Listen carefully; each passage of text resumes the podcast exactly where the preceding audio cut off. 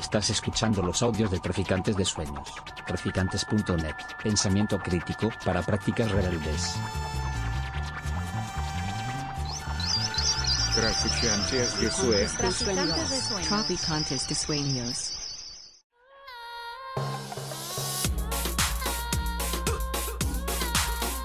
Nociones comunes. Universidad Experimental de Madrid.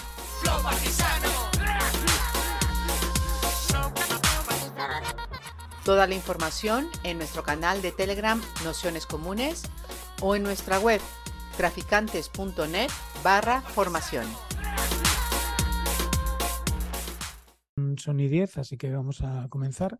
Bienvenidos, bienvenidas, bienvenidas a este curso Úrsula Caleguín y el ecologismo libertario, que, bueno, como sabéis, llevamos ya cuatro sesiones eh, trabajando, bueno, pues las distintas obras de, de Úrsula Caleguín y, y, bueno, como uno de los hilos conductores que, que, ha ido saliendo ha sido precisamente lo que podríamos llamar los ingredientes que tiene que tener una, una utopía, pues justo la sesión de hoy viene yo creo que bastante bien en ese, en ese sentido. Además, eh, yo creo que, que, la intención no es solo eh, pensar lo, los ingredientes, sino también un poco ponerlos en juego, ¿no? En un momento tan distópico, ¿no? Como decíamos en el, en el, en el primer día, que, que, bueno, pues que se ve claramente que cada vez es más fácil imaginar cualquier catástrofe antes que cualquier eh, bondad a nuestro alrededor el no solo imaginar los ingredientes, sino ponerlos en juego, escribirlos, eh, pensar cómo podrían ser, cómo los podríamos llevar a, adelante, bueno, pues tiene, yo creo que cumple una labor eh, fundamental, diría incluso en la, en la supervivencia, es decir, en la, en la capacidad de pensar que, que podemos eh, construir, es decir, eh, inmovilizarnos y luchar por otra, por otra manera de, de vivir y, sobre todo por un, final muy distinto al que, al que parece que es más sencillo que, que, que, imaginemos. ¿no? Entonces, bueno, pues un poco la, la propuesta de, de, hoy va también en ese, en ese sentido, ¿no? En, en bueno, eh, un poco no centrarnos tan literalmente en los, en los textos de, de Ursula K. Le Guin, aunque eh, también evidentemente saldrán, y, pensar un poco pues, eh, la importancia que, tiene la construcción de, de relatos a, a, la hora de dar forma pues, a las utopías, a las ecotopías, tal y como han ido saliendo en los, en los días anteriores. ¿no? Y bueno, pues para la sesión lo que pensamos es bueno, pues invitar a María González Reyes, que sabéis que compañera de aquí también de, de la maliciosa de, de, Ecologistas en Acción, de la Comisión de Ecofeminismos, no recuerdo mal, y, y un poco también con, con esa intención de, de, algo que ya anunció COIS en su en su intervención que tenía que ver con, con, esa vinculación entre ecotopía y ecofeminismo, ¿no? También con la, con la idea de bueno, pues pensar cuáles son las claves de esa, de esa ecotopía, ¿no? Y además, bueno, pues eh, yendo un, pasito más allá, eh, haciéndonos eh, una invitación también a, a escribir, ¿no? Y a poder eh, si, os parece bien, acabar el curso escribiendo algo en, este sentido, que es algo que ya eh, propondrá María. Con esto lo que, quiero, decir es que en la última sesión la teníamos pensada como para hacer un último debate en torno a las niñas salvajes, pero viendo un poco la posibilidad de que la sesión de hoy se alargase eh, un poco, no, no, hoy en el tiempo, sino que pudiésemos tener un día después, en la siguiente semana, yo creo que si estamos animadas, animados a escribir algo, podría estar bien que a partir de la sesión de hoy eh, dediquemos un ratito a pensar cada una, cada uno una idea, escribirlo sin necesidad que sea una cosa larguísima y dedicar la, la, próxima, la próxima sesión pues a compartirlo, a leerlo, a, a discutirlo y, cerrar así, así el curso y no tanto con una sesión al, al uso. Esto como, como propuesta de, de, cierre que yo creo que puede estar muy, puede estar muy bien. Y nada más, con esto ya me callaría. Agradeceros a todas, a todos, a todos que estáis por aquí un día más en esta quinta sesión y muy especialmente a María que, que se haya animado a meterse en este fregado porque la propuesta tenía, tenía su, su complicación también. Así que nada más y, y te paso la palabra.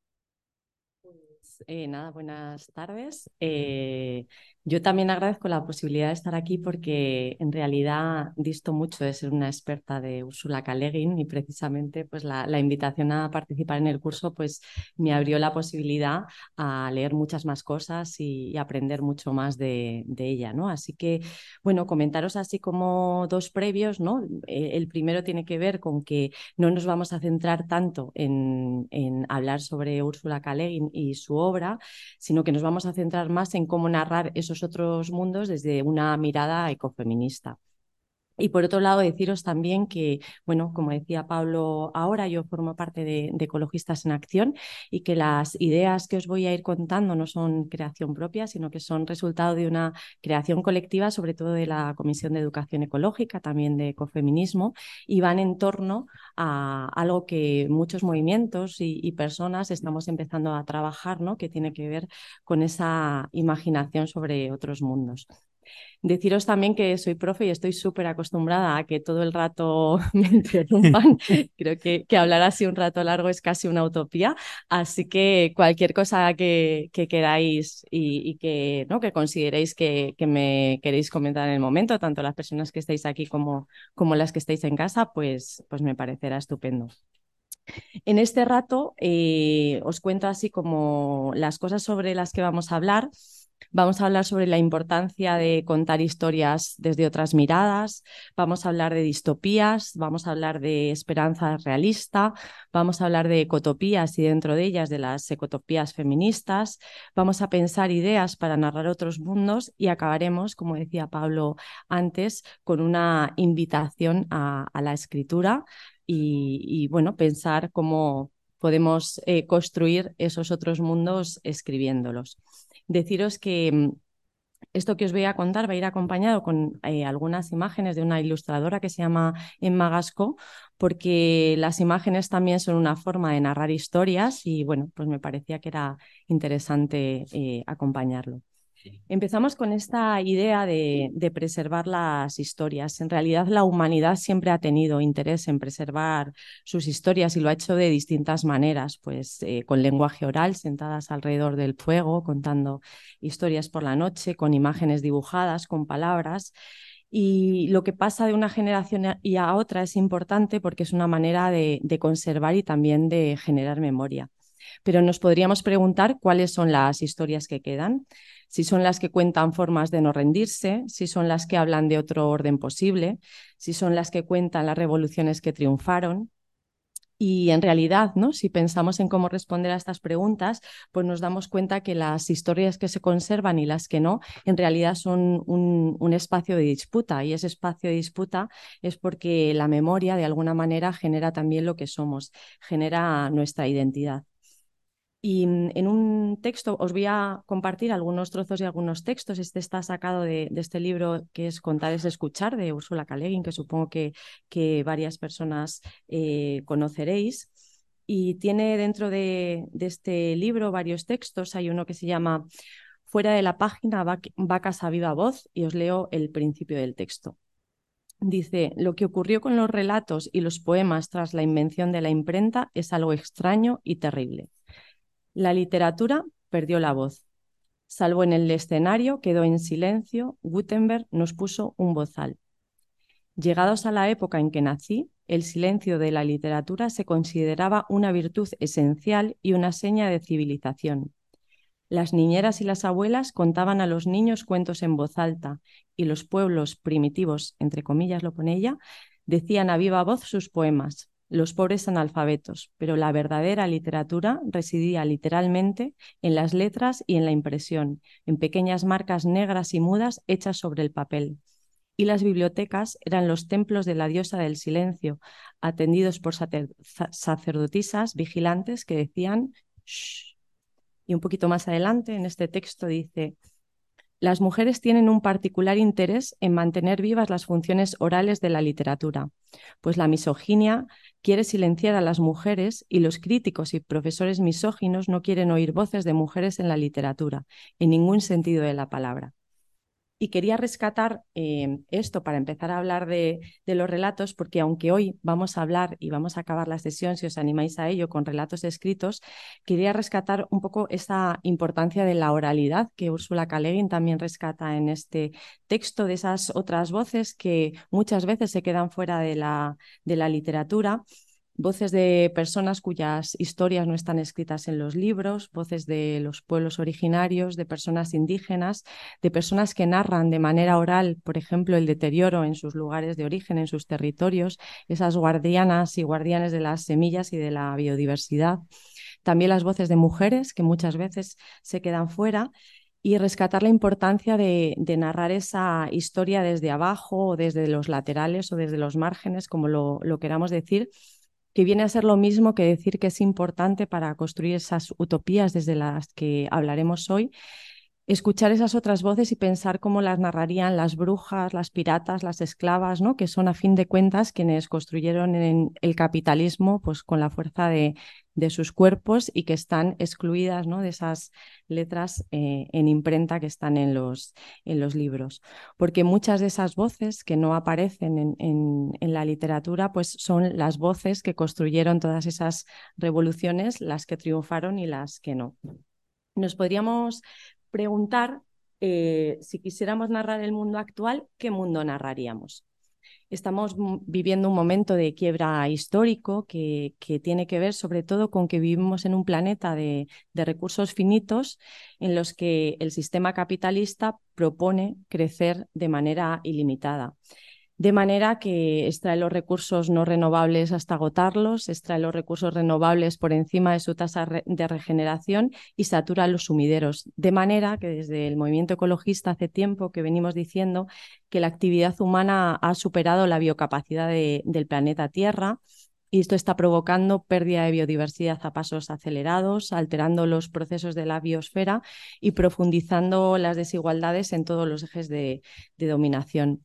Ursula K. de hecho, en, muchos de sus escritos ya tiene una conciencia clara de estos límites que el movimiento ecologista venimos también denunciando desde, desde hace tiempo.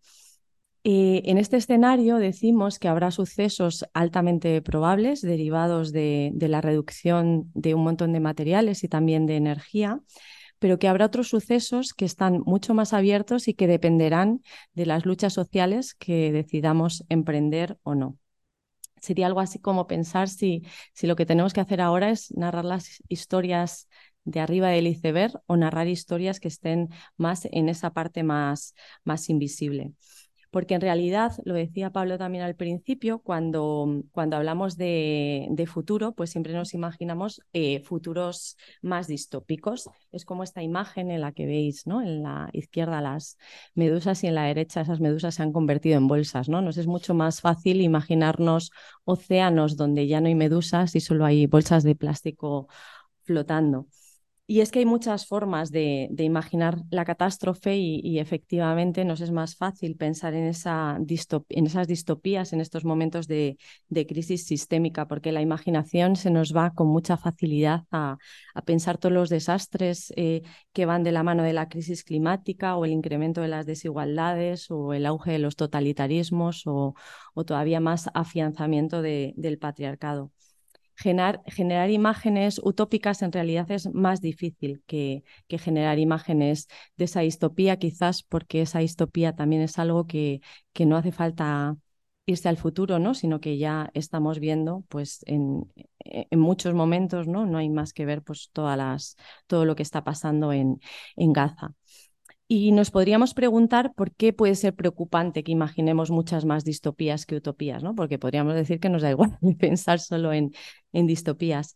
Pues Laila Martínez, autora de, entre otros, Utopía no es una isla, dice que los productos culturales reflejan la realidad, pero al hacerlo también la crean. Y nuestra realidad está llena de productos culturales, ¿no? de libros, series, películas, eh, dominados por esas distopías que de alguna manera muestran que esta normalidad es el único orden posible, o cuanto menos el mejor de los órdenes posibles existentes y nos hace ver como esos futuros mucho más negativos y al ver esos futuros más negativos de alguna manera nos reconciliamos con una realidad presente que debería ser insoportable hace tiempo.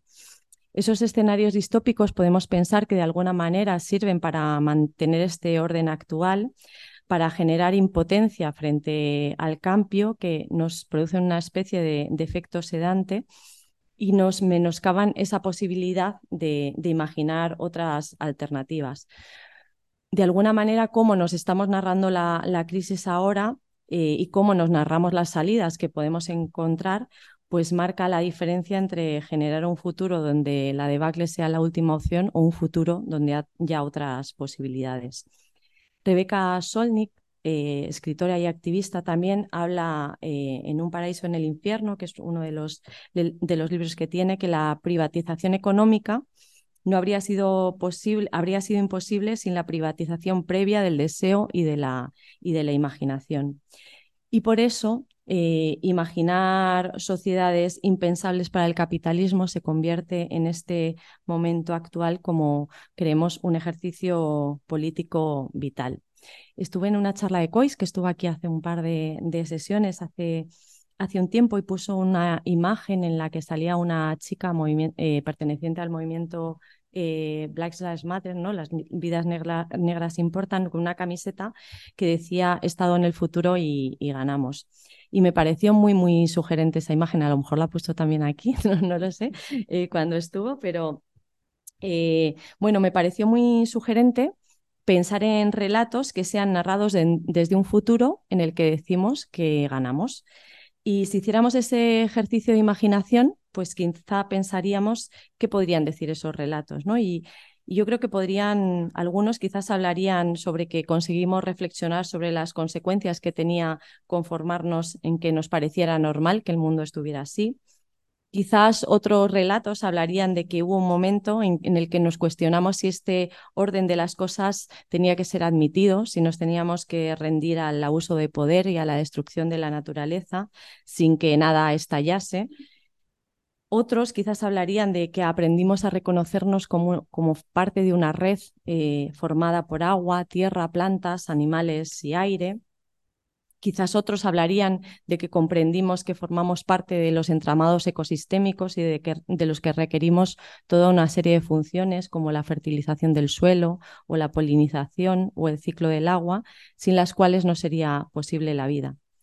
Quizás esos relatos también hablarían de que nos convencimos de que la vida solo era posible si alguien nos cuidaba y que comprendimos que esas tareas no podían seguir asumiéndolas de manera, de manera mayoritaria las mujeres.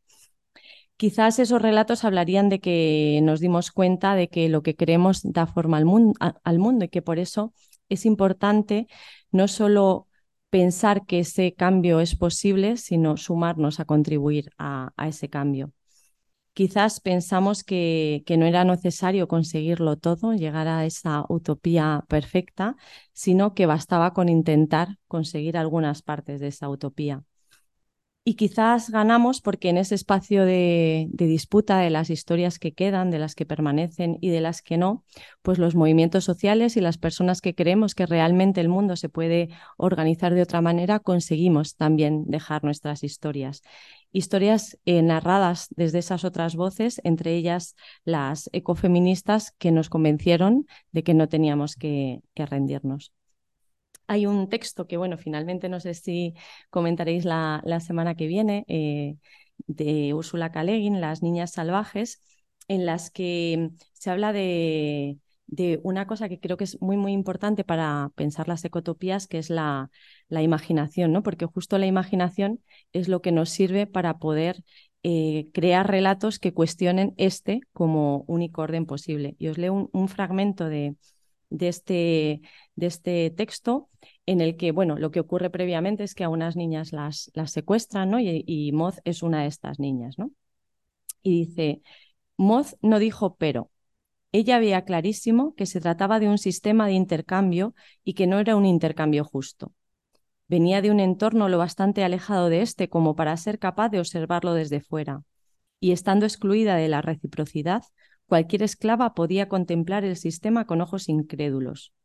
Pero Moz no conocía otro sistema, ni la posibilidad de que tal sistema existiese, que es lo, que, es lo que le habría permitido decir pero.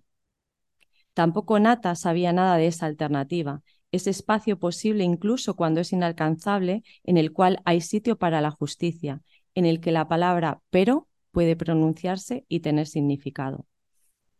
A mí me parecía este fragmento muy, muy sugerente y esta idea de que eh, si no tenemos la, ¿no? de que Moz no, conocía el sistema ni la posibilidad de que el sistema existiese y eso le impedía decir la palabra pero.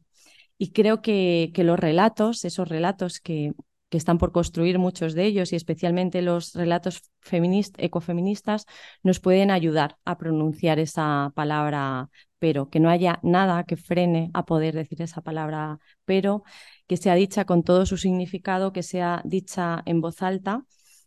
Y para pronunciar esa palabra pero, pues hace falta que, imaginemos y hace falta también pensar cómo narrar desde ese estado en el futuro y, ganamos. Y pensar en esas historias que, que, hablan de que el futuro tiene que dejar de ser el lujo de quienes sí que se pueden alimentar, de que hablan de que el miedo solo nos paraliza si no sabemos hacia dónde correr, que hablan de que quizás lo que más nos protege son las redes de comunidad y no las rejas y, las llaves en las puertas de esos lugares donde el bienestar individual pasa necesariamente por el bienestar de, la comunidad. Hablar de esas historias que, que, vencen, que hablan de las cosas que sí que se pueden cambiar, porque en realidad no somos solo destruir, somos también sembrar, transformar, crear, colectivizar, desear, somos un montón de, de cosas. Y bueno, ¿cómo, cómo narrar esos otros mundos? ¿no? Pues siempre eh, pensamos cuando, cuando hablamos de esto que, mm, narrar esos otros mundos posibles eh, requiere tener esperanza, pero es verdad que esa palabra esperanza a veces se ha quedado un poco vacía de, contenido. Y a, nosotras en, en, la Comisión de Educación de Ecologistas en Acción nos, nos parecía que, que teníamos que pensar algunas ideas para, para pensar en una esperanza que sí que nos sirva para apostar por la transformación ideas que, que, podemos aplicar cuando se nos quitan las ganas de, de hacer cosas porque pensamos que, que, nada es posible y que es imposible que todo cambie ideas que, que, hablan de una esperanza realista y que son pequeños antídotos así contra la, la parálisis. Son diez pequeñas ideas, diez pildoritas que, que, os voy a compartir porque nos parece que, que, para construir utopías tenemos que pensar en cómo es esa esperanza realista, ¿no? cómo son esos pequeños antídotos contra la, la parálisis. La primera idea, estas van todas con esta imagen con la anterior. Ah. Sí, mm, ahí me quedo un ratito. La primera idea sería aceptar la realidad, por dura que sea, como punto de partida. ¿no? Digamos que, que es verdad que la realidad podía haber sido de otra manera, pero amargarnos por ello o lamentarnos, pues tampoco la va a cambiar.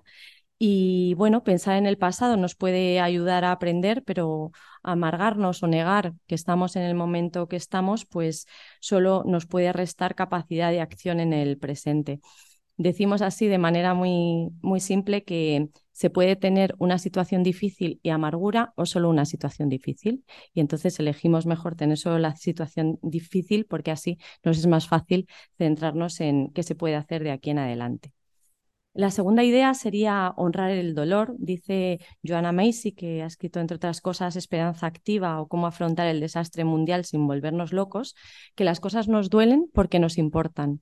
O sea, que de alguna manera, menos mal que con todo lo que está pasando actualmente sentimos dolor, porque ese dolor eh, y esas emociones negativas nos, nos, alertan de las cosas que no son deseables, de las que no tenemos. Y es, es normal que nos duela con lo que está pasando y que de alguna manera eh, también es un homenaje a la vida, ¿no? El sentir dolor cuando hay vidas humanas y no humanas que se están perdiendo y que la manera de honrar ese dolor es ponernos a la obra y pensar qué cosas podemos hacer para que esto cambie.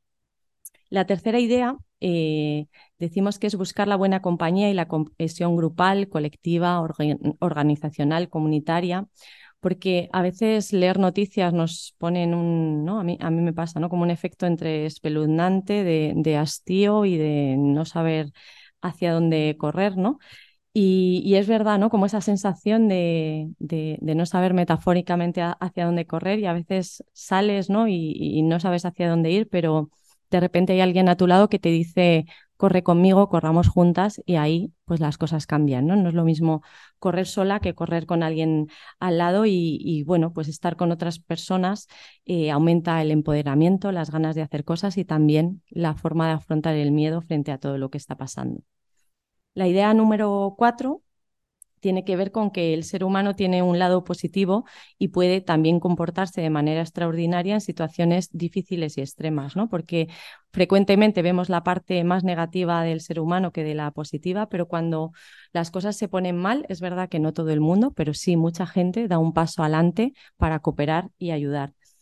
Y bueno, lo que pasa es que normalmente es más narrable pues los, ¿no? los, las dificultades y los conflictos que narrar una historia de amor sin problemas o de solidaridad ¿no? o de cosas que van bien. Entonces a veces pues nos centramos más en las historias de, de conflictos irresolubles que en, que en, estas otras que nos muestran pues el ser humano más como lo, lo podemos ver ¿no? las, las personas que estábamos trabajando este, este decálogo. La idea número cinco tiene que ver con recordar que hay millones de personas en el mundo trabajando y luchando por un, mundo con justicia social, que no estamos solas ni solos, que hay numerosas luchas en defensa del territorio, muchas experiencias alternativas, muchas personas resistiendo y creando esos futuros deseables. La idea número seis es eh, practicar la ética del agradecimiento, porque hay mucha gente trabajando y haciendo cosas para que cada una de nosotras y nosotros estemos vivos y vivas, ¿no? Las auxiliares de clínica, las cajeras, las agricultoras, eh, también las abejas que polinizan o los árboles que refrescan el aire y nos dan oxígeno. Eh, dice Robin Wall Kimmerer, autora de Una trenza de hierba sagrada, que el agradecimiento induce a una reciprocidad profunda y nos devuelve las ganas de, de devolver algo de lo recibido. La idea número siete es que la magnitud del desastre hace que cualquier iniciativa o experiencia sea sumamente importante. Digamos que tenemos que desterrar de la cabeza esa idea de, va, es que esto no cambia nada. Cualquier pequeña cosa creemos que, es importante en el escenario actual. Si hay huertas cerca de la ciudad, si hay personas que pueden tener acceso a lo esencial, sea cual sea su diversidad, si el suelo no está completamente cementado, si hay comedores populares, si hay soberanía energética, ¿no? Y de ahí para adelante en todas las eh, alternativas, todas ellas son importantes. La idea 8 es que no todo está escrito, que el futuro no está cerrado y que hay veces que la incertidumbre puede jugar a, a nuestro favor. Hay situaciones en las que, bueno, pues hay fenómenos que no son predecibles, ¿no? Y, cuando pensamos en el futuro, pues hay cosas que no, que no podemos predecir, incluso nuestro propio comportamiento humano, ¿no? Tampoco sabemos cómo, cómo va a ser y pensamos que hay muchas experiencias en las que ante situaciones complejas el comportamiento pues se torna en bastante más solidario que insolidario. La idea número nueve es que no queremos sobrevivir a lo que nos viene, sino que queremos vivir una vida ancha. Y esto significa que queremos una vida, que luchamos por un mundo que merezca ser vivido con amigas, con cultura, con estima por la vida, con diversidad, con cosas bellas, con justicia, seguro. Y que mm, y que bueno, para ello pues tenemos que pensar que en ese futuro utópico pues tiene que, que caber eh, cuidar a las personas ancianas, a las personas con distintas diversidades y que tiene que haber bueno pues ese reparto más justo. Y la idea número 10 es que si se lucha, esta es muy de perogrullo, pero nos parecía muy importante, si se lucha hay más posibilidades de éxito que si no se lucha, ¿no? que vendría a ser pues el fracaso no está asegurado a menos que no hagamos nada por cambiar las cosas. Y ahí siempre decimos que, es importante recordar que improbable e imposible son dos palabras distintas, no significan lo mismo. Una cosa es que sea muy improbable que consigamos construir la utopía que soñamos y otra cosa es que sea imposible, ¿no? Y ahí pues nos agarramos para, para pensar en esto. Y mm, para que esta idea eh, quede así como muy fijada, a mí hay bueno, un libro que es también una obra de teatro que se llama Un trozo invisible de este mundo, en el cual eh, os leo un pequeño fragmento y que, y que habla de por qué eh, esta idea número 10, si luchamos hay más posibilidades de éxito que si nos quedamos paradas, es importante. Dice este trozo de, del texto pero de vez en cuando hay noticias que te hacen recordar tu pasado, como la posibilidad de, encarcelar al hijo de la gran puta que truncó tu vida y la de tu gente. Entonces llega tu amigo progre e intelectual y te dice, seguramente inspirado por la sacrosanta transición española, que 10 está tan lejos de infinito como 2, que es al pedo intentar meterlo en la cárcel y que, lo que, y que lo mejor es dejar que las cosas del pasado sigan en el pasado y que sigas con tu vida. Y uno que realmente sabe del infinito porque lo ha vivido y lo ha soñado, casi lo ha acariciado con la punta de los dedos un segundo antes del exterminio, uno que sabe de las heridas que provoca, uno que sabe que cuando el infinito se agrieta el corazón, eh, agrieta el corazón, esa brecha no se cerrará jamás, sabe entonces valorar los pequeños pasos. Sabe que dos no es cero, que diez no es cero, que si se presenta un tres hay que agarrarlo, que si se presenta un diez hay que agarrarlo, porque así se construye nuestra identidad. Y a mí siempre que me entran ganas de rendirme, pues pienso en esto, ¿no? que 2 y 10 no están igual de lejos de, infinito, pensando que ese infinito es esa utopía por construir, ¿no? Que, que no es lo mismo parar dos desahucios que 10, aunque quede muy lejos la utopía ¿no? de, de acabar con la propiedad privada y que todo el mundo tenga un lugar para vivir. Y bueno, dejo ahí esa idea también por si, por si os sirve. Y esto nos, nos sirve también para, para entrar en, en esta idea de, ecotopías. ¿no? Decimos que, que las ecotopías pues, son, eh, sirven para crear futuros escenarios de futuro que sean esperanzadores, pero con esta idea de esperanza que, que, os he estado contando ahora. ¿no? Eh, las ecotopías pues, son ideas, son procesos que nos pueden servir como de brújula para construir unas condiciones de vida dignas en este planeta, no solo para los humanos, sino también para las otras especies no, no humanas con las que compartimos el planeta, en una realidad biofísica ¿no? bastante dañada y, y compleja, pero al tiempo fuerte, resiliente y capaz de, reorganizarse. ¿no? Decimos que, que, las ecotopías pues, nos abren un abanico de posibles futuros que hagan contrapeso a esas distopías. Estas ecotopías también se basan en que todas las personas tenemos algo que decir sobre cómo queremos que sea el futuro, por lo tanto muchas de ellas son una construcción colectiva y le añadimos el prefijo eco a la palabra utopía porque rechazamos cualquier horizonte de futuro que no tenga en cuenta eh, las bases materiales, humanas y ecosistémicas que son necesarias para que cualquier sueño de esos futuros deseables sea viable. Eh, y bueno, decir que igual que hay distopías que están ocurriendo ahora, pues también hay utopías ¿no? y ecotopías que están, que, están ocurriendo ahora.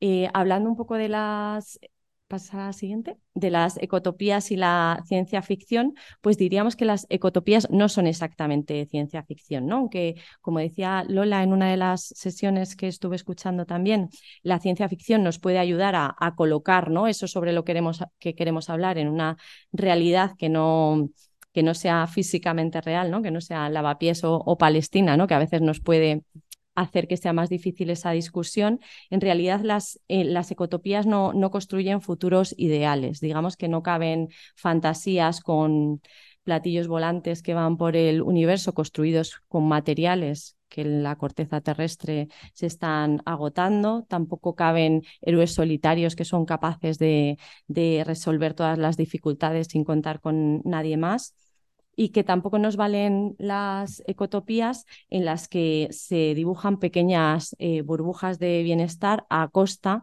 de la expulsión de otras vidas ni privilegios que no son generalizables, ¿no? O sea que nos preguntamos en las ecotopías qué vidas a costa de qué vidas.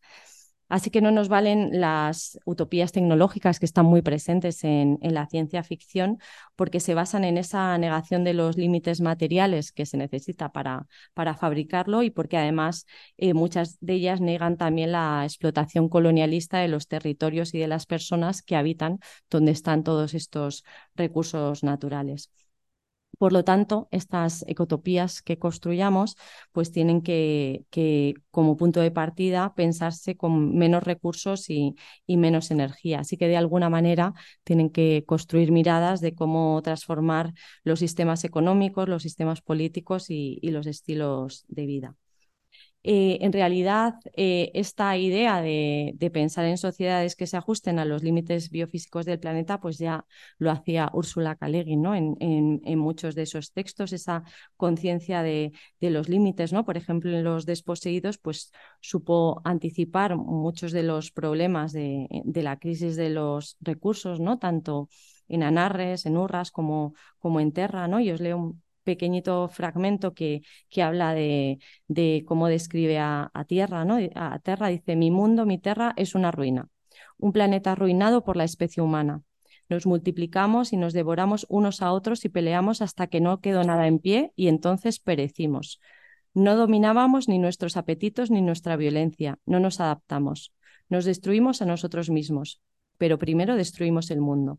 Fracasamos como especie, como especie social bueno, esto sería una distopía más que una utopía, obviamente, pero, pero bueno, sí que nos, nos sirve ¿no? para ver que, que ¿no? en el pensamiento de, de Úrsula K.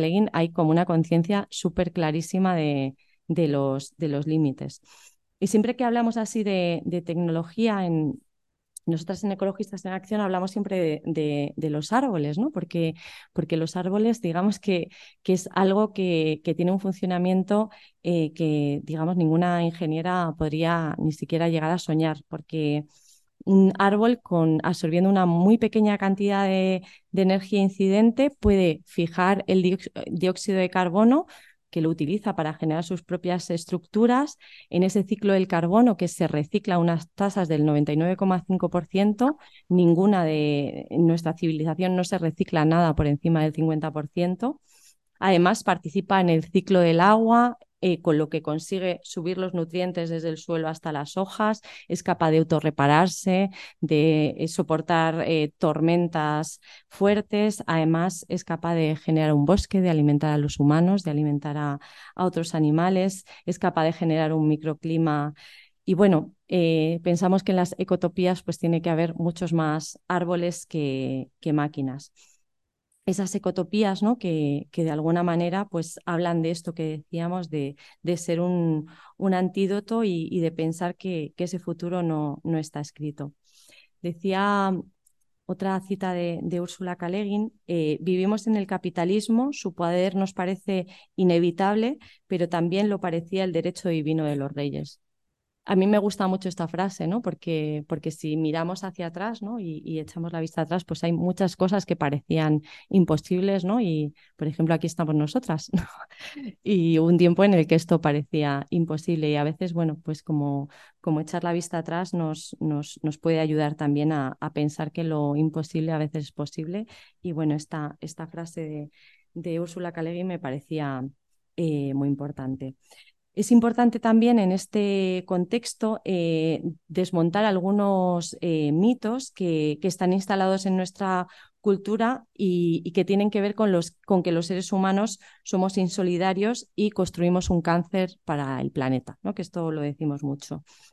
Y nosotras decimos que es tramposo culpar a la supuesta naturaleza humana de, de todos los problemas cuando el verdadero problema es que tenemos un sistema, el sistema capitalista, que es depredador de los recursos y que necesita la desigualdad para sostenerse, ¿no? O sea, que, que el problema no tiene tanto que ver con, con la esencia humana, pensamos, ¿no? Sino con, con el sistema capitalista. En otro libro que me parece muy interesante, que se llama Dignos de ser humanos, eh, el autor, que es Rutger Bregman, eh, comienza diciendo una frase que en esencia, que dice, en esencia, la mayoría de la gente es buena. Dice que no que los humanos seamos buenos por naturaleza, sino que por naturaleza tenemos una tendencia muy marcada hacia nuestro lado bueno, porque eso nos hace tener más estrategias de supervivencia, ¿no? Y argumenta durante 500 páginas esta idea, ¿no? Una de las cosas que, de las que habla y que a mí me parece muy significativa de esto que estamos hablando, ¿no? Es que la historia del Señor de las Moscas, pues la conocemos, ¿no? Casi todas las personas, supongo que muchas de las personas que estáis aquí.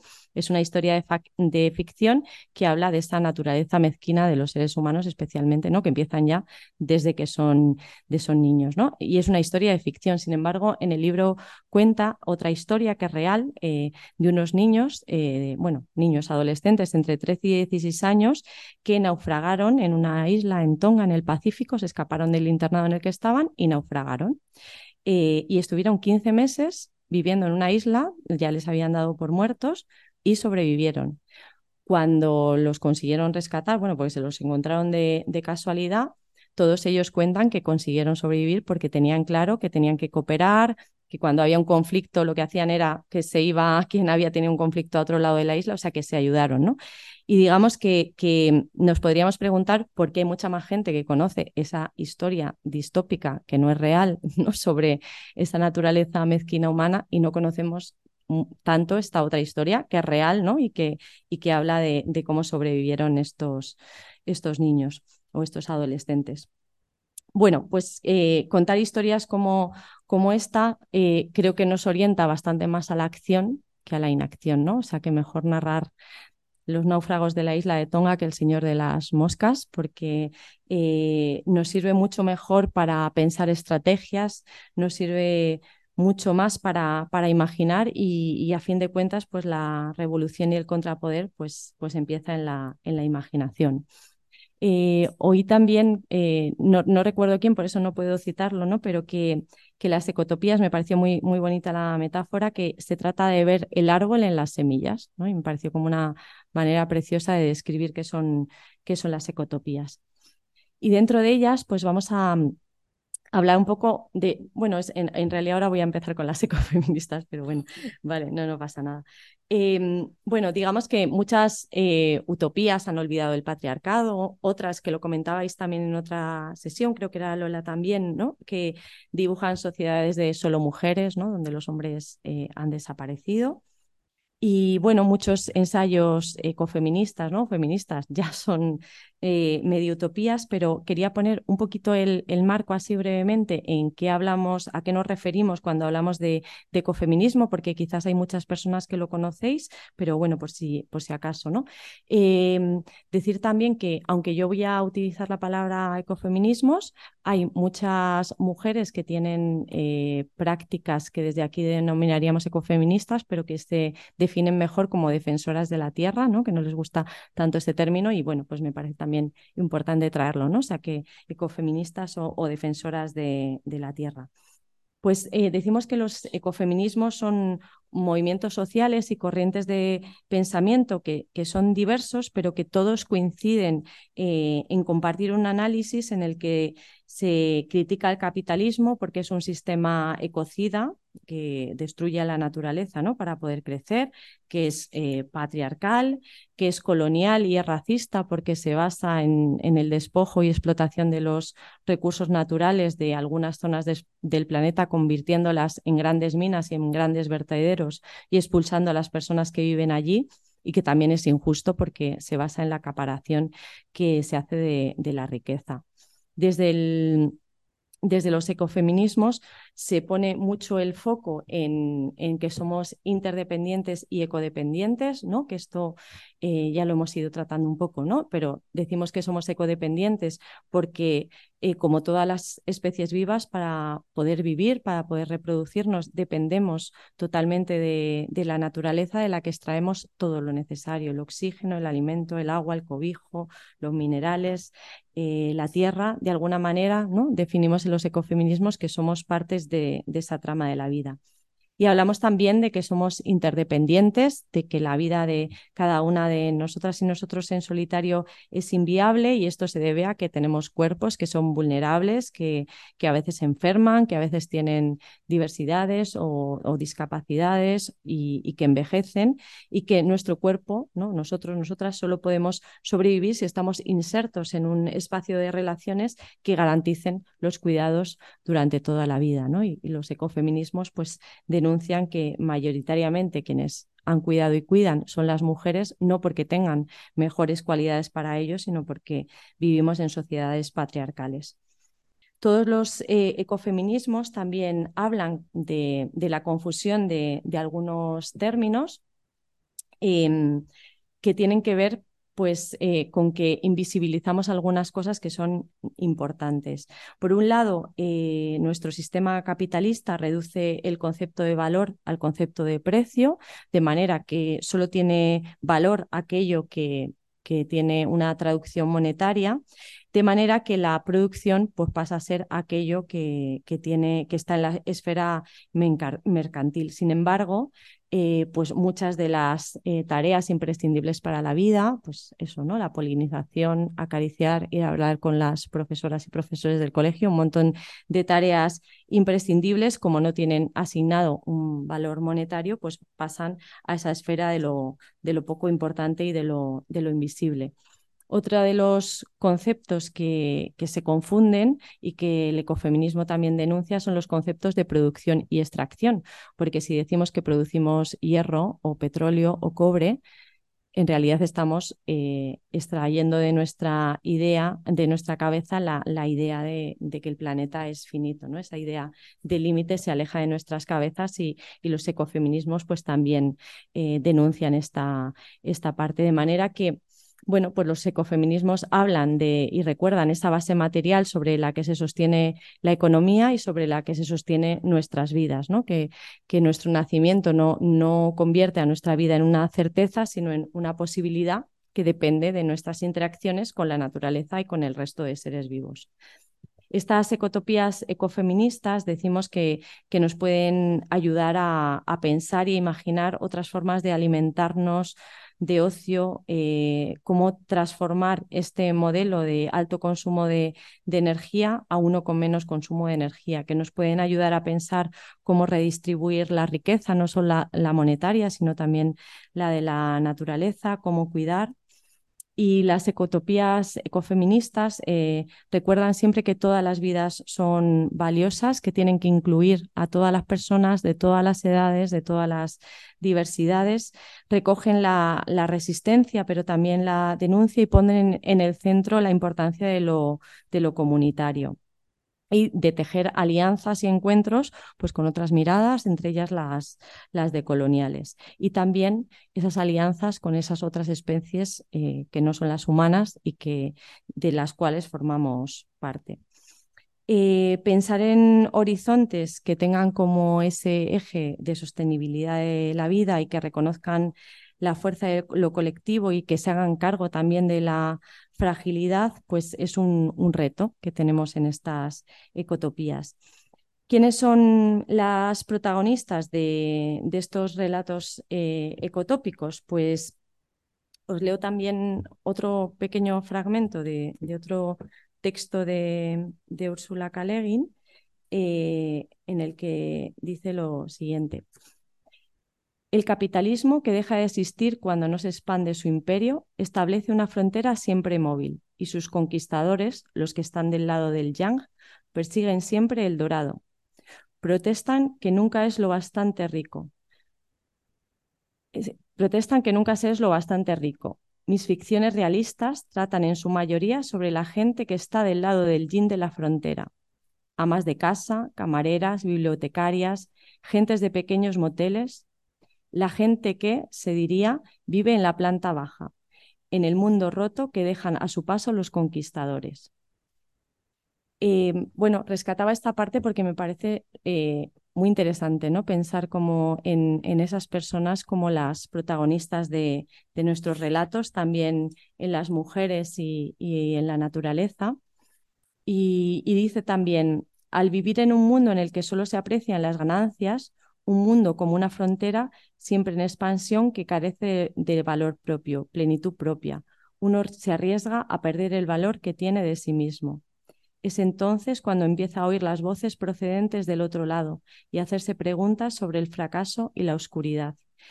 Y esta otra idea ¿no? de, escuchar esas voces que proceden del, del, otro lado de las fronteras y a preguntarnos sobre ese fracaso y esa oscuridad, pues creo que también es, es clave ¿no? para, para pensar en estos relatos eh, con mirada ecofeminista, pensar en, que las heroínas no son aquellas personas que dan su vida por una idea, sino que son las que precisamente no pueden eh, perder su vida porque de su vida dependen otras muchas vidas que, que dejarían de existir si ellas no estuvieran.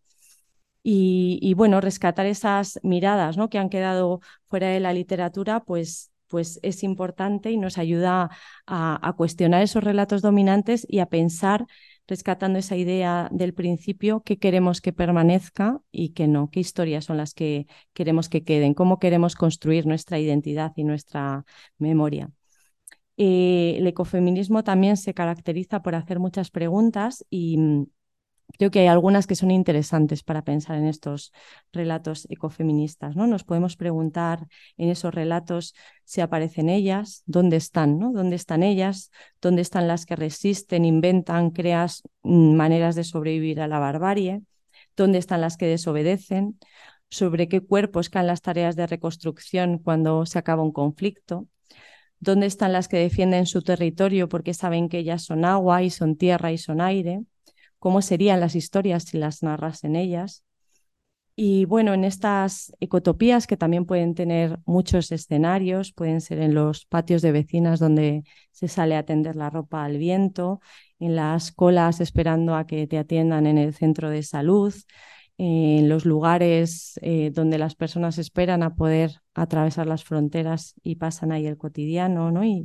En cualquiera de estos eh, lugares pueden ocurrir estas ecotopías ecofeministas y rescatar también que, mm, que tienen que hacerse pensando en, en, comunidad y pensando no solo en los humanos, sino también en el resto de seres vivos para que, que todo el conjunto de la vida tenga derecho a esa palabra futuro. Decía Úrsula K. que somos volcanes cuando nosotras las mujeres ofrecemos nuestra experiencia como nuestra verdad, como la verdad humana. Cambian todos los mapas, aparecen nuevas montañas. Y esa idea de, que cambien todos los mapas cuando eh, tomamos esta mirada, pues, pues es muy, muy interesante. Ya para, para terminar, em, así como a, modo de resumen, pues eh, algunas claves para, para pensar eh, ecotopías. En, la Comisión de, Educación de, Ecologistas eh, eh, hemos hecho un, trabajo que hemos recogido en, un libro que se llama La nueva cultura de la tierra. La idea de esta nueva cultura de la Tierra, pues es eh, pensar en siete ideas, en realidad son seis ideas más una, que nos puedan ayudar a, construir ese cambio cultural en el cual las ecotopías pues tienen eh, mucho que decir. Y bueno, me parecía interesante compartir estas eh, pequeñas ideas claves que en realidad ya he ido esbozando varias de ellas para, para pensar que quizás ¿no? esos eh, relatos ecotópicos pues, podrían recoger eh, algunas de ellas.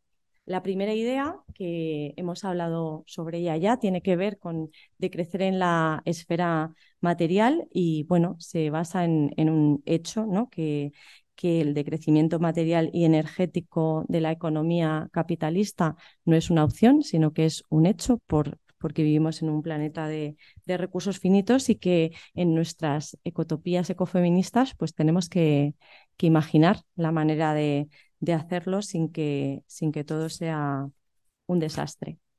La segunda idea tiene que ver con construir equidad en común, eh, trabajar por una justicia ambiental que asegure la supervivencia y habitabilidad e, eh, ecológica de, todas las personas y del resto del mundo vivo una, una economía pues, que tenga en cuenta el techo ambiental y el suelo social que, tenemos. La tercera idea tiene que ver con mantener la biodiversidad. Eh, ya sabéis que estamos en la sexta extinción de especies en la historia del planeta, pero nuestra vida no es posible sin fotosíntesis, sin polinización o sin regulación de los ciclos biogeoquímicos. Así que tenemos que pensarnos como seres ecodependientes y pensar qué vamos a hacer con esta, ¿no? Para, para mantener la, biodiversidad. La cuarta idea tiene que ver con vivir del sol actual, que quiere decir que la energía fósil tiene los días contados, las predicciones pues hablan de momentos eh, distintos, pero en cualquier caso eh, es un, recurso no renovable y que tenemos que pensar cómo transitar hacia el uso de, renovables pues de una forma descentralizada y, justa. La quinta idea eh, tiene que ver con cerrar los ciclos de los materiales y que en realidad es sencilla de entender si pensamos que en la naturaleza no existe la basura, ¿no? Pues se trataría algo así como imitar a la naturaleza y, hacer lo mismo que hace. En la naturaleza no hay procesos de productivos lineales, sino que son circulares y, pensar ¿no? en, en, una economía que, que, se base en circuitos más circulares basados en, en, la suficiencia, en la cercanía, en la, en la lentitud y en la regeneración de los ecosistemas. La sexta idea habla de poner la, vida en el, en el centro y, bueno, pues ver cómo qué hacer ¿no? con esos trabajos imprescindibles para sostener la vida. Y la séptima idea en realidad no la hemos puesto porque como sabemos que hay mucha mm, inteligencia colectiva en, en, aquellos lugares a, los que vamos, ¿no? En cualquier lugar, pues la, séptima idea es para que cualquiera que quiera la pueda añadir individual o colectivamente. Eh, bueno, estas seis ideas más uno en realidad eh, las podemos resumir también en, un montón de, preguntas que nos ayuden a, pensar esas ecotopías. ¿no? Nos podríamos preguntar cómo serían en, esas ecotopías los lugares que, habitamos, cómo sería el sistema alimentario, cómo serían los derechos laborales en ese futuro utópico. Eh, ¿Habría cooperativas ah, para organizarnos en cómo trabajar?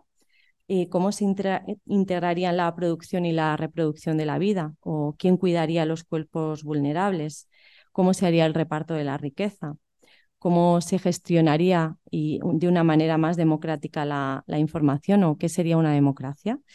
Eh, ¿Tendrían derechos los seres vivos no humanos en ese futuro ecotópico? ¿Qué tecnologías habría? ¿Cuánta población seríamos? Eh, ¿Cómo sería el arte? Qué formas habría de resolver los conflictos, cómo sería la educación. Bueno, y ahí ¿no? podemos poner un, sinfín de, de, puntos suspensivos para, para pensar en, en, esto. Yo creo que, eh, que es como empezábamos un poco en el, en el momento que, que, estamos. Hay un montón de formas de activismo, todas ellas necesarias, pero creo que, que los relatos, la poesía, ¿no? esas otras maneras de, de narrar eh, también son una forma de activismo muy importante que nos puede ayudar ¿no? a abrir esa, esa, esa, imaginación tan, tan importante y tan necesaria en, en los tiempos que, corren. ¿no? Y, y, acabo con una, con una invitación a la, a la, escritura, que ahora, bueno, ahora comentamos un poco, pero en, con otro eh, pequeño parrafín de, de Ursula K. en, otro texto que se llama La pregunta que más me hacen, ¿no? Y la pregunta que más me hacen es ¿de dónde sacas tus ideas? ¿no? Entonces ella dice, ¿qué dicen los escritores de libros sobre la escritura acerca del tema de conseguir ideas? Cosas como las siguientes. Escucha las conversaciones ajenas. Toma nota de cualquier cosa interesante que oigas o acerca de la que leas. Lleva un diario. Describe un personaje imagina un cajón y cuenta lo que hay dentro. Vale, vale, pero todo eso supone trabajo, todo el mundo puede trabajar, yo quiero ser escritor. Pues bien, el secreto de la escritura está en escribir. Solo es un secreto para que no para quienes no quieren oír, ¿no? oírlo, se es escritor escribiendo. Y yo la verdad que creo bastante en esto también, que se es escritora escribiendo, eh, porque, bueno, pues eh, en el momento que estamos y se es activista, pues eso, de, de, muchas maneras. Y, por eso queríamos terminar un poco esta sesión, pues primero dando un, espacio a que podáis comentar lo que queráis. Al final no me habéis interrumpido nada en todo el rato. Pero bueno, pues eso, dando un espacio para la reflexión o, que comentéis lo que queráis. Y luego, bueno, no sé cómo estáis de cansadas o cansados. Es verdad que, que para escribir eh, pues no para ser escritora o hace falta escribir, pero también hace falta eh, que sea en un momento en el que uno se sienta o una con, con energía, ¿no? Pero, pero bueno, pues si queréis hacemos como una rondilla así de comentarios o, lo que queráis hacer y luego, si os apetece, pues podemos dedicar un rato a, pensar o a esbozar eh, unos primeros así ideas para, para que escribáis vuestros eh, relatos ecotópicos ecofeministas, que parece un trabalenguas, pero espero que la idea al menos haya quedado más o menos clara. Muy bien, pues muchas gracias María. Y nada, mañana junto al audio también mandaremos pues algunos de los libros que, ha escrito María y los que ha participado también eh, como, como coautora. Y además eh, podéis leer bastantes textos suyos en el diario El Salto, en un, en un blog que se llama La Vida y Ya, por si bueno, queréis ir viendo así algo más rápido de leer mientras llegan los, los libros. Y nada más, efectivamente, o sea que si abrimos este espacio de otro día más dedicado a, a poder escribir, darnos unos días para escribir, una semana, incluso eh, dos, podríamos ver el, saltar un poco y tal, lo podemos, lo podemos hacer así. Y, y ahora, bueno, pues comenzar con las, con las cuestiones. Eh, ya Verónica había comentado eh, que, que lo, eh, leo en lo que ha dicho anteriormente, cuando hablaba de María de la, de la posibilidad, en vez de estar narrando siempre como los, las realidades distópicas, incluso inventadas, la posibilidad de, narrar pues, la vida de, de estos, eh, de estos niños, de estas niñas adolescentes que, que se autoorganizaron para eh, cooperar y, y, sobrevivir. ¿no? Y eh, decía, decía Verónica que eso que acaba de decir María le, le recordó la sobrevivencia de, de, los, las niñas en Colombia recientemente, ¿no? También como una experiencia que va en ese sentido. Había pedido la palabra Victoria, así que adelante, Victoria. Hola María, eh, muchas gracias por, la intervención, ha sido muy bonita. Creo que no te hemos interrumpido porque realmente mm, a mí yo estaba, me encantaba. Eh, quería hacer una reflexión pregunta y es que eh, las distopías las has dibujado como algo contrapuesto a las utopías o ecotopías eh, yo en realidad las distopías siempre las he visto como aquello de aquella parte negativa que debemos observar para corregir. Creo que en algunos puntos las distopías nos hablan de aquellos problemas, conflictos, los nudos eh, que debemos, los grandes problemas eh, y las grandes contradicciones de nuestro mundo actual, del capitalismo, pero también de cómo están organizadas nuestras sociedades. Y, cuando las veo, por ejemplo, los niños, de, los niños del libro del Señor de, las Moscas, eh, yo creo que mm, a veces o, se pueden mirar como una forma de eh, corregir aquello a lo que estás abocado si no piensas mucho en qué estás haciendo.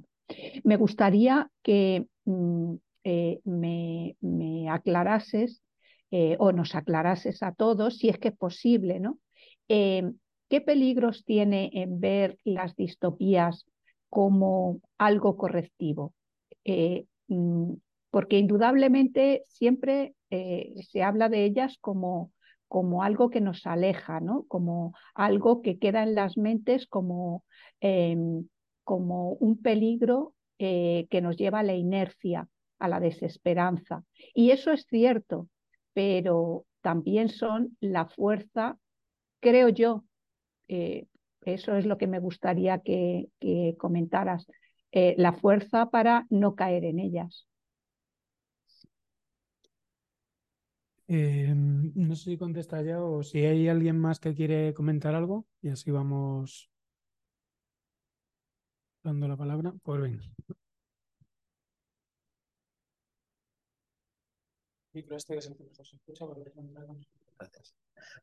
Sí, me gustaría que repitieras el nombre del caso ese que has dicho de los adolescentes, pues no sé si hay algún tipo de texto documental o película que, que lo cuente para que lo podamos eh, buscar. Eh, y segundo, como propuesta alternativa a lo de, dedicar la próxima sesión a los relatos que podamos escribir, yo haría, intentaría hacer un mí, es decir, me parece una pena perder la oportunidad de profundizar en la obra de Ursula K. y entonces podríamos dedicar eh, la parte de exposición a la hora que está prevista y el debate, este espacio ahora a esos textos que se puedan escribir, es decir, hacer compatibles las dos cosas para no perder, como digo, pues la oportunidad de, de acercarnos, ¿no? Y en tercer lugar, quería hacer una reflexión también sobre uno de los objetivos que has comentado de la eh, limitación de los combustibles fósiles. Yo recuerdo que cuando era joven en los años 70 nos dijeron con la crisis del petróleo que el petróleo se acababa en 25 o 30 años. Eh, todos los estudios que se hacían decían que, iba, que no, no habría más, que había que buscar otras fuentes. Llegaron los años 90 no se acababan y entonces dijeron que se acabaría en 25 o 30 años. Llegaron los 2000, no se acababan y dijeron que se acabarían en 25 o 30 años. Ahora siguen diciendo lo mismo. La realidad es que, si os acordáis, en el mes de noviembre eh, hubo unos episodios de contaminación en países como India o China, concretamente en la India, la capital Nueva Delhi, eh, tuvieron que suspender eh, las escuelas porque el nivel de contaminación era tan enorme que no se podía salir a la calle literalmente. Y en China esto pasa en repetidas ocasiones que han tenido que prohibir incluso cerrar los colegios, ¿no? El problema de los combustibles fósiles no es que se agoten, el problema es que la contaminación es de tal nivel que hace la vida prácticamente no posible. ¿no? Y otro, otro truco que utilizan las empresas es, por ejemplo, para el gas, eh, las grandes eh, empresas que, eh, vamos a decir, que califican las reservas de combustibles con diferentes grupos. Dicen, estas son fácilmente explotables y dejan aquellas que les permiten decir que hay un remanente suficiente para que se puedan extraer.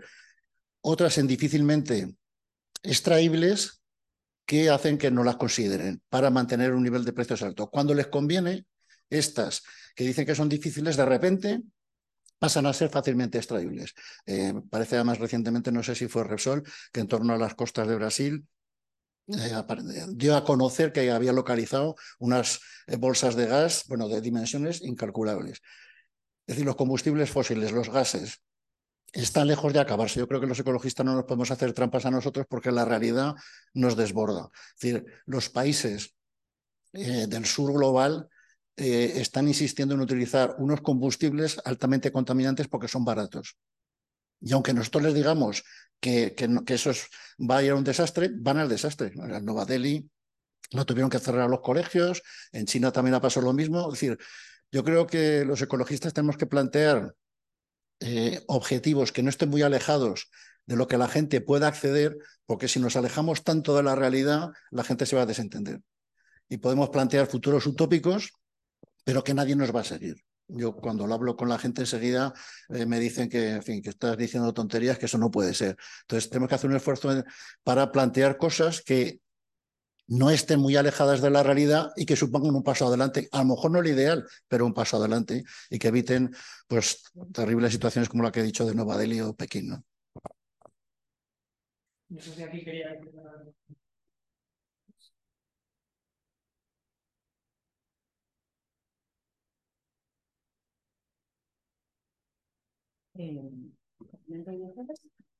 Sí, Sí, mientras se van, sí, no sé si alguien desde casa, que ya sí pregunto, hago ronda completa. Sí, yo, quería hacer un comentario. Uy, Marina. Sí, sí, dale, dale. Sí, Carles, adelante. Carles, adelante. Vale, perdón. Sí, era acerca de, de la cuestión que ha dicho que las ecotopías has comentado que las ecotopías no eran, no debían ser ciencia ficción. Y yo creo que, bueno, que no estoy de acuerdo con esa afirmación. Por un lado, porque, bueno, porque responde, creo que a una, a una idea de la ciencia ficción que es un poco restrictiva, en el sentido de que, bueno, que como que la ciencia ficción está especulativa de ciencias puras es, responde más a, pues, a la ciencia ficción dura de los años 50, a Asimov, a, a esta gente, ¿no? y que, bueno, pues a partir de entonces, pues también especular con las ciencias sociales, con las ciencias políticas, con la filosofía, pues también forma parte de la ciencia ficción, sobre todo a partir de la nueva ola y precisamente de gente como Ursula Le Guin, Joanna Rus, que eran las, digamos, las que empezaron con la ciencia ficción feminista más dura, eh, Mars Piercy y esta gente. Y no solo por eso, sino también porque eh, creo que en una, entendiendo por qué lo decías, ¿no? Eh, incluso eh, en un hipotético escenario futuro, eh, en cualquier hipotético escenario futuro que nos situemos, tendríamos que tirar de lo que sabemos de, la ecología, que es una ciencia, y también de, de, la climatología, que son ciencias físicas y que nos obligan a especular acerca de escenarios, como por ejemplo qué pasaría si subimos, si la temperatura media del planeta sube X grados, ¿no? Entonces, más que especular sobre eso, tendremos que fijarnos en qué dice la ciencia sobre qué ocurrirá o qué podría ocurrir si sube esta temperatura, eh, si sube tanto esta temperatura, para poder eh, generar escenarios a partir de ahí, porque también por otra, por lo que, enlazando con lo que decía el compañero, pues claro, eh, cualquier especulación futura tiene que pasar por saber que, digamos, las consecuencias de la crisis ecológica y, en concreto la climática van a estar ahí, porque van a estar ahí mucho tiempo. Entonces, en ese punto, pues claro, va a tener, también enlazando con lo que decía Victoria, algo de distópico, porque va a ser no va a ser el mejor de los escenarios eh, en el que querríamos estar. No es utópica, no es utópico en el sentido estricto de decir es, es una sociedad mejor o, la especulación sobre una sociedad mejor, una sociedad eh, perfecta, sino pues con el escenario en el cual estamos, que va a ser distópico según la ciencia, va a ser peor del que tenemos ahora según la ciencia, pues que no sea lo peor posible, digamos, que tiene ahí una ambivalencia distópico-utópica en realidad. Y no sé si es una pregunta en realidad, pero bueno, esa era mi intervención que quería hacer. Muchas gracias. Muchas gracias, Carles. Bueno, pues si quieres empezamos con esto. Ya son cuatro o cinco cosas. Vale, pues em, en relación a la, primera intervención, em, el, problema de las, desde mi punto de vista, ¿no? El, problema de las distopías es que hay como, digamos, un monopolio cultural de las distopías, ¿no? O sea, como que las distopías se repiten, se repiten, se repiten, y eso genera un imaginario que nos lleva más eh, socialmente, no digo individualmente a cada una de las personas, ¿no? sino socialmente a, que nuestra imaginación se centre más en pensar ¿no? en, en esos futuros que son como tremendamente complejos, dolorosos, difíciles y que eso pues, nos puede llevar de alguna manera a la, a la parálisis, ¿no? O a, no querer hacer cosas o a conformarnos con esta realidad que quizás podamos pensar que es mejor que, ese futuro, ¿no? Eso no quita que haya personas, ¿no? Como Verónica, ¿no? Es eh, tu nombre, creo, la persona que habías intervenido.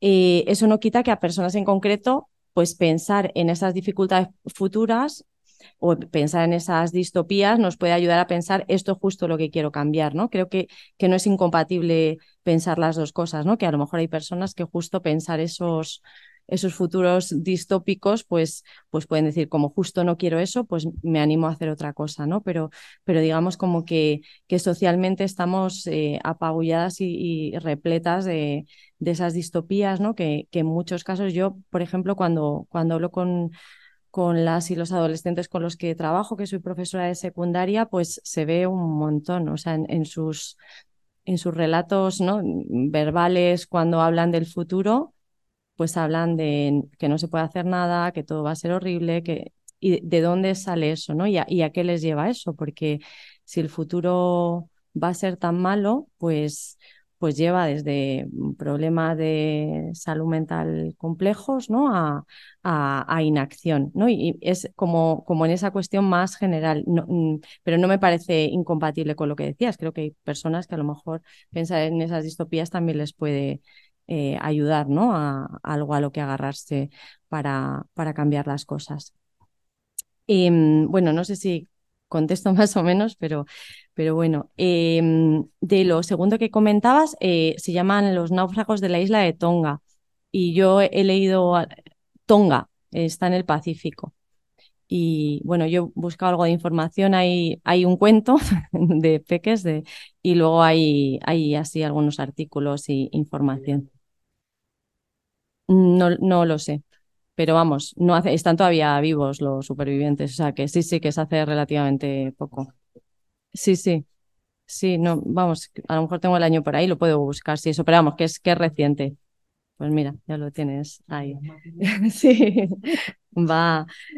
Vale, y en relación a esto del petróleo y, todo esto, ¿no? O sea, digamos que hay una evidencia científica eh, de que el petróleo no se regenera, ¿no? Y es verdad que eh, podemos eh, debatir si, si, será dentro de 20, 50, ¿no? Lo que parece evidente es que, ¿no? y esto nos dice la evidencia científica, que el, que el petróleo barato y fácil de sacar ya está extraído, que las tasas de retorno energético, que significa cuánta energía tengo que invertir para sacar energía, han disminuido muchísimo.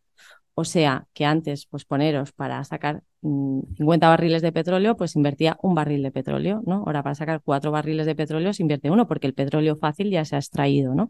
O sea que, que esta parte eh, eh, digamos, ¿no? Que, que siempre lo, lo, planteamos como, como algo que a lo mejor es, es complejo y que, y que no dudo, precisamente por esta fe tecnológica también que está instaurada ¿no? socialmente, que, que pensemos, bueno, pues ya aparecerá algo, ya habrá algo. De momento no hay ninguna energía que sea ni, ni lejanamente parecida al rendimiento que da ninguna de las energías fósiles. No hay ninguna. Las renovables no tienen esas tasas de retorno energético ni por asomo, ¿no? ni esa eficiencia y nuestra civilización se ha creado por el uso de esta fuente energética que es eh, no renovable y que, se, y que se agota. Por eso, desde el movimiento ecologista del que yo participo, eh, afirmamos contundentemente que el futuro va a ser distinto al pasado. No quiero decir peor, quiero decir distinto, porque esa energía barata y abundante ya no existe.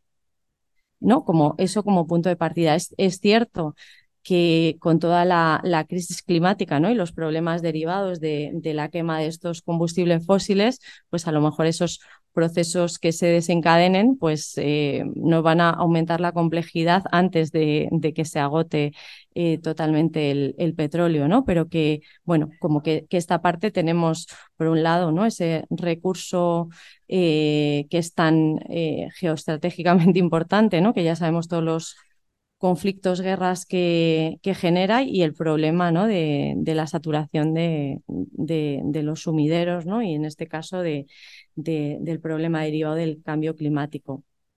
En esta parte que comentabas también ¿no? de, eh, los países del sur global, ¿no? por llamarlos de, alguna manera, eh, digamos que, que quizás la pregunta que tendríamos que plantearnos es eh, más allá de que sabemos, porque también hay evidencia científica, obviamente, que cuanto más eh, gases de efecto invernadero emitamos, pues más aceleramos el problema, ¿hasta qué punto eh, podemos los países y las personas que hemos generado más este problema exigir a otros países que no hagan lo mismo?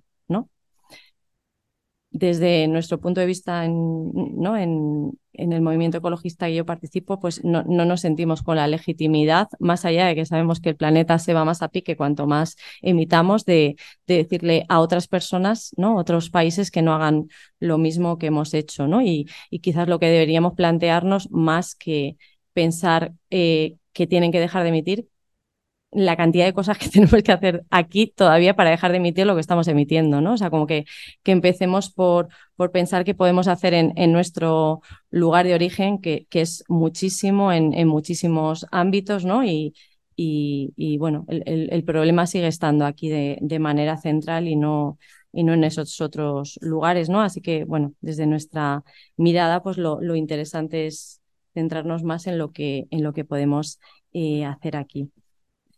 Mm, y, bueno, esta última intervención, em, a lo que yo me refería, que a lo mejor no lo, no lo he explicado bien, es que las ecotopías em, decía que no eran exactamente como esa ciencia ficción en la que cabe eh, pues generar ¿no? tecnologías eh, que no tengan en cuenta pues esa base material que sostiene la economía o que se basen, ¿no? Pues eso, en tecnologías o formas de vida que sigan sosteniéndose con la explotación de otras vidas. Que las ecotopías, desde nuestro punto de vista, deberían recoger esos, ¿no? Como esas premisas que eh, por eso decía, ¿no? Que obviamente, ¿no? Pues hay ciencias, pues decíamos, ¿no? Ursula K. pues obviamente habla de los límites de una manera, eh, desde luego, muy, muy firmable, ¿no? Desde, desde el movimiento ecologista. Pero bueno, pues que, nos parece que esos relatos ecotópicos que, mm, que, construyamos, pues tienen que tener esos dos requisitos, ¿no? Porque si no, eh, digamos que a lo mejor no vale para imaginar, pero no nos vale para imaginar los mundos que queremos, ¿no? Y los mundos que queremos, pues tienen que tener en cuenta los límites planetarios y tienen que tener en cuenta las vidas que sostienen nuestro modelo de consumo, por ejemplo, ¿no? Muy bien, seguimos con bueno, las cuestiones que se quieran plantear. No sé por aquí si había alguna cosa más. O por casa también.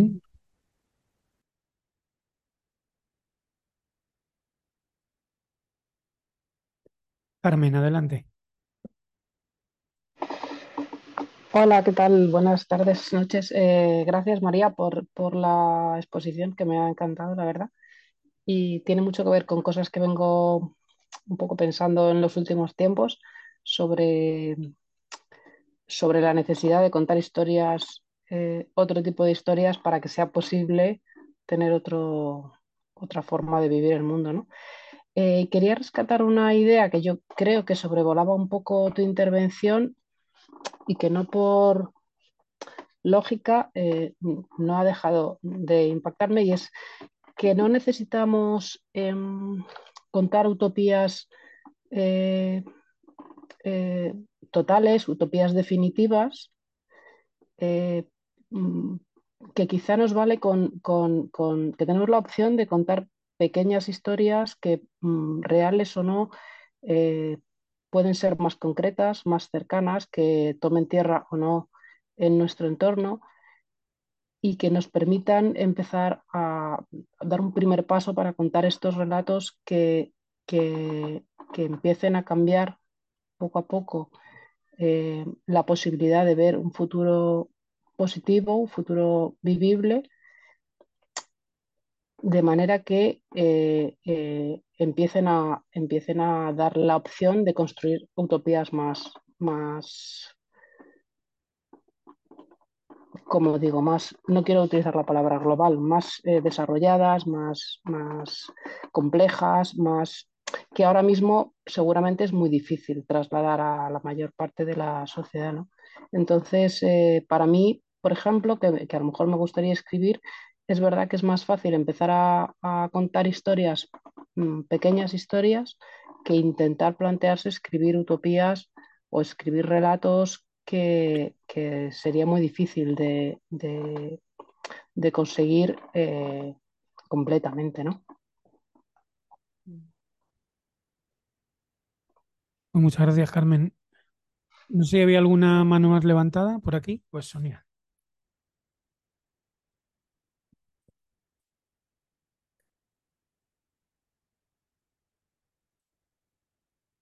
Ah, vale. Em, bueno, va un poco por ahí. Quizá como que tiene un, gran peso, las, pues, pero un peso enorme, ¿no? La, utopía neoliberal, ¿no? Que, que además se, se, encarna realmente, ¿no? Este artículo que mandasteis el otro día sobre lo que son, pues, el Margaret Thatcher, lo que fue Reagan, y como eso se, se, se vive, o sea, es algo real, ¿sabes? Cuando habláis de realidad, ¿vale? Aquí, pues entiendo que es lo mismo, ¿no? Cosas que podemos realmente eh, hacer. Y, y, me ha gustado la intervención de la compañera porque como que estamos hartos de, a lo mejor hartas de, o sea, que tendría que ser algo como liviano, que estamos hartas del gran peso de, de toda esta mierda, ¿no? Y, y, necesitamos como cosas más, pues, hechas a nuestra medida, reales, no esta cosa como inmensa que nos imponen, que es una imposición, eso pesa siempre, como encontrar eh, cierto encontrarle los, gramos a las cosas, ¿sabes lo que te digo? O sea, ir un poco por ahí también buscar e-, ese tipo de... Y, y, bueno, me ha gustado mucho de mm, esto que has comentado, porque justo leía el articulillo hace un rato de que mandaste del anterior ponente, de eh, un articulillo que salió en El Salto, y en algún momento hablaba de un punto de vista, una perspectiva clínica, ¿no? Cuando, cuando hablaba de, mm, cuando habla sobre todo de, que a veces, o sea, tú te pones a, pensar un relato, ¿vale? Un, y ahí pues sí que atraviesa un deseo que puede ser también un deseo muy de bronca mala, o sea, muy de, muy de, muerte, de guerra, de destrucción. Eso lo, lo, vivimos. Tanto la bronca mala en la comunidad de vecinos, ¿vale? Como, como las guerras absolutamente terroríficas o, o, las, el colonialismo más atroz, ¿no? En, en algunos países que es como muy actual. Entonces sí que creo que lo que escribimos, lo que pensamos, por supuesto, me ha gustado mucho, es, es lo que podemos llegar a vivir. Es como cuidado con lo que deseas, ¿no? Es algo de eso, ¿no? Va por ahí la cosa. Y, bueno, sí me parece muy interesante y muy importante esto que has reseñado tú de la importancia del relato, ¿no? De lo que, lo que pensamos, lo que escribimos y lo que... Y bueno, eso, no sé si era una pregunta más que un comentario, ¿sabes? Pero gracias.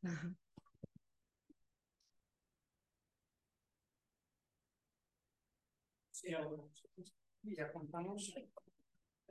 Claro. Qué bonito ha sido escucharte, muchísimas gracias. Eh, me ha gustado mucho el principio cuando hablabas de, de esas historias que se cuentan, ¿no? alrededor de un fuego, eso, en comunidad, y pensaba en todas esas historias que pasan también trabajando, ¿no? Eh, pues cardando la lana o, lavando, ¿no? Y, y, que creo que, o sea, las, las, historias son, o sea, fundamental, ¿no?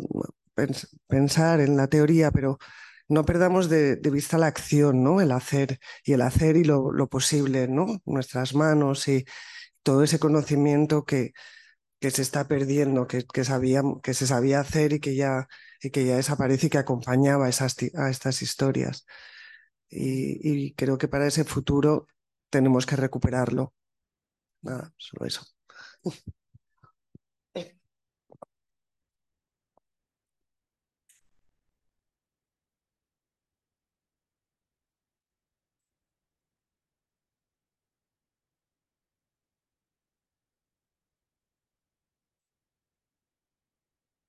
No sé si... Ah, vale. Bueno, yo iba a comentar una, una cosa solo que, que, me estaba recordando el como la, las eh, bueno el contar historias en, en círculo y también hablar ¿no? y, y, al fin y al cabo discutir y hacer, hacer política al, al librito este del amanecer de todo de, de, de, Greber, que vamos ahora a hacer un, un, grupo de lectura en un momento determinado en el libro, bueno, en, en varios momentos del libro, porque es una parte importante, eh, discute un poco la, la, teoría histórica evolucionista, ¿no? que sería el momento eh, o, la razón por la que se defiende siempre todo esto de y el petróleo y hay que ir adelante y eso significa crecer y demás, ¿no? y, y lo pone además en algo que yo particularmente lo tenía en la cabeza como un, un hecho histórico inapelable, ¿no? que era que la, la, evolución hacia la agricultura, ¿no? pues en un momento determinado hay algo mejor que es la agricultura y todo el mundo lo coge y, y él precisamente en el libro lo que demuestra es lo contrario, es decir, que, que la decisión de utilizar la, agricultura fue una decisión política, que hubo comunidades que decidieron, conociendo eh, la, domesticación de, de, las plantas, domesticación todas las comillas que, que queramos, decidieron no hacerlo porque vieron que iba a necesitar unos recursos a nivel eh, comunitario de carga de trabajo, de acumulación, de almacenamiento, de distribución. Es decir, eh, sería mucho decir que ahí se prefigura algún tipo de economía capitalista o de mercado o de poder o tal, pero eh, desde luego que también podría eh, sonar a eso y demuestra pues como hubo, hubo comunidades, pues claro, el proceso, ese proceso que, parece que pasó de la noche a la mañana, él comenta en el libro que, que tardó 3.000 años que es lo mismo, también como cita en el libro, el mismo tiempo que va desde la guerra de Troya hasta la actualidad todo ese proceso en el que la, agricultura se, se, incluye, pues hubo eh, culturas, hubo poblaciones, hubo comunidades que decidieron no acoger la, la, agricultura, es decir, no dar ese paso evolucionista, desarrollista, como se le quiera, como se le quiera eh, llamar, y prefirieron quedarse pues, eh, eh, utilizando sus técnicas de silvicultura, de contacto con la tierra, de sacar los frutos tales. Bueno, pues tiene a su vez unas consecuencias demográficas, políticas, sociales, y, yo creo que, bueno, que, que, ahí está, yo creo, una parte de, del problema, ¿no? Es decir, que ahí como tenemos una visión muy evolucionista, muy desarrollista, ¿no? Y es, es muy difícil el, el, hincarle el diente a, a, eso, ¿no? Es decir, siempre que hablas con, con, con cualquier persona o mucha gente alrededor, decir, sí, pero cuando llega el problema económico, ¿qué hacemos con eso? ¿no? Es decir, que eh, con esto crecemos, ciudades que se hacen más grandes, eh, más, empleo, más... Es decir, que eso parece que no... Es decir, que, que, por decirlo así, la utopía capitalista sigue funcionando de alguna manera en la cabeza de, una parte importante de la, de la población, ¿no? Incluso aunque su horizonte es un horizonte curiosamente distópico, ¿no? Que esa es la gran contradicción en la que muchas veces estamos, es decir, siendo una realidad tan evidente, demostrada eh, mm, en todos los órdenes que podamos eh, imaginar, la cosa al fin y al cabo en la cabeza eh, de, de, muchísima gente, sobre todo en, en, el, en, el, en el norte eh, o en Occidente, como se quiera llamar, esa utopía capitalista sigue, sigue funcionando. Entonces, bueno, pues eh, ver también cómo eh, ¿Cómo se puede interrumpir de alguna manera ese, ese relato? Sería la, la, pregunta para añadir. Yo de estas, de estas últimas intervenciones me parece eh, muy interesante, ¿no? Y estoy totalmente de acuerdo con, esto de no contar las utopías totales, ¿no?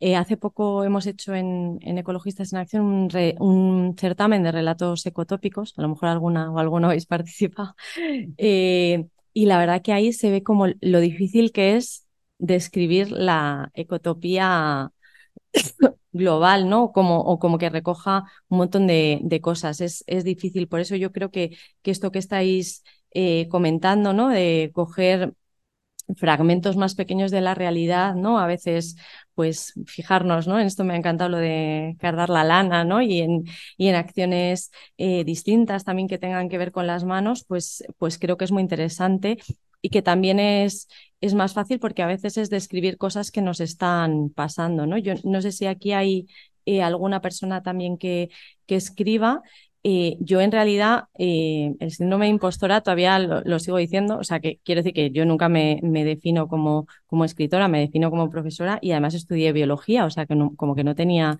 mucho que ver con, con esto, pero me parece que, mm, que aparte de como desahogo, ¿no? que para, para mí claramente es como la, la terapia semanal, pero me, me, parece que, bueno, que, que si hay ahí como, bueno, me gusta escribir, pero no sé si me atrevo, bueno, pues es que yo lo hago siempre pensando que es una forma de activismo, ¿no? Y en, o sea, no, no es para que nadie reconozca tu calidad literaria, ni, ¿no? Sino pues como una manera desde lo que cada cual es y, y puede hacer de, de contribuir al, al cambio, ¿no? A ese cambio. Digo, bueno, pues porque si pues eso, a lo mejor hay alguna persona que ya escribáis eh, un montón, ¿no? Pero que, que, a veces esos otros relatos y esas otras formas llegan desde otros lugares, ¿no? Porque bueno, para aprender y cambiar las cosas, obviamente es importante pensar, pero, pero es también muy importante cómo nos sentimos, ¿no? Y, estas otras formas de, de, literatura llegan de una manera diferente, ¿no? ¿no? No es lo mismo leer un ensayo, que son muy importantes, ¿no? Por, para explicar, ¿no? Pues eh, muchas de estas cosas de las que hemos hablado hoy a bueno, pues a leer eso, pues un, relato que, ¿no? que te, te toca la piel de, de, una forma distinta. Y creo que, bueno, que es, que es importante hacerlo y, y, compartirlos, ¿no? Y, y, de paso, pues también tener una forma de ocio que esta sí que puede crecer de manera ilimitada sin hacer ningún daño al planeta, ¿no? O sea que podemos escribir, escribir y, contar y contar eh, de una manera infinita. Y bueno, pues, pues eso, eh, animaros a hacerlo eh, de esa o de cualquier otra manera. Y, bueno, que yo en realidad estoy por aquí todos los lunes, que vengo siempre a, a, las reuniones, así que bueno, que estoy cerquita para cualquier cosa que queráis o que estemos en contacto. Si necesitáis algún, bueno, alguno de los libros que he nombrado, también la reseña, eh, pues, pues también os, os la paso para que los podamos así compartir. Y no sé si hay alguien más que quiera comentar algo. No había más, no había más palabras. Y a ver, ¿qué es? No, son las nueve menos cuarto, yo creo que lo vamos a ir dejando aquí ya. Y, y nada, bueno, pues eh, yo creo que mañana pasado eh, os mandaremos una propuesta para ver cómo conjugamos todo en la siguiente sesión. Eh, a mí incluso me parecería una buena idea el, el partir el relato de, de, la séptima idea, ¿no? Es decir, que, y además luego eh, podemos ir mandándoselas a las compañeras que han hecho el libro, el, el, el rellenar esta... Eh, bueno, pues al final es, es, es la propuesta que, que tenéis. ¿no? Bueno, eso sería maravilloso. Yo, de hecho, sí, si es de la séptima o de lo que sea y os animáis a escribir algo, la sesión me la escucho seguro y, si, y, si, y también si queréis mandarlo, a mí me encantará seguro leerlo. Si Entonces, bueno, yo creo que a lo mejor lo articulamos así, de todas maneras eh, lo pienso y os lanzamos una, una propuesta. Además, como no tenemos prisa, si hay alguien que luego dice, pues hacemos otra siguiente sesión, pues quedamos otro día más y lo rematamos como para que, que, que, lo, que lo terminemos, lo que, lo que empecemos. Así que nada, muchísimas gracias a todos, a todas, a todos y muchas gracias María por, por venirte y, y dar la, la, sesión que ha estado súper bien. Así que nada, muchas gracias. Muchas gracias. Gracias. Adiós.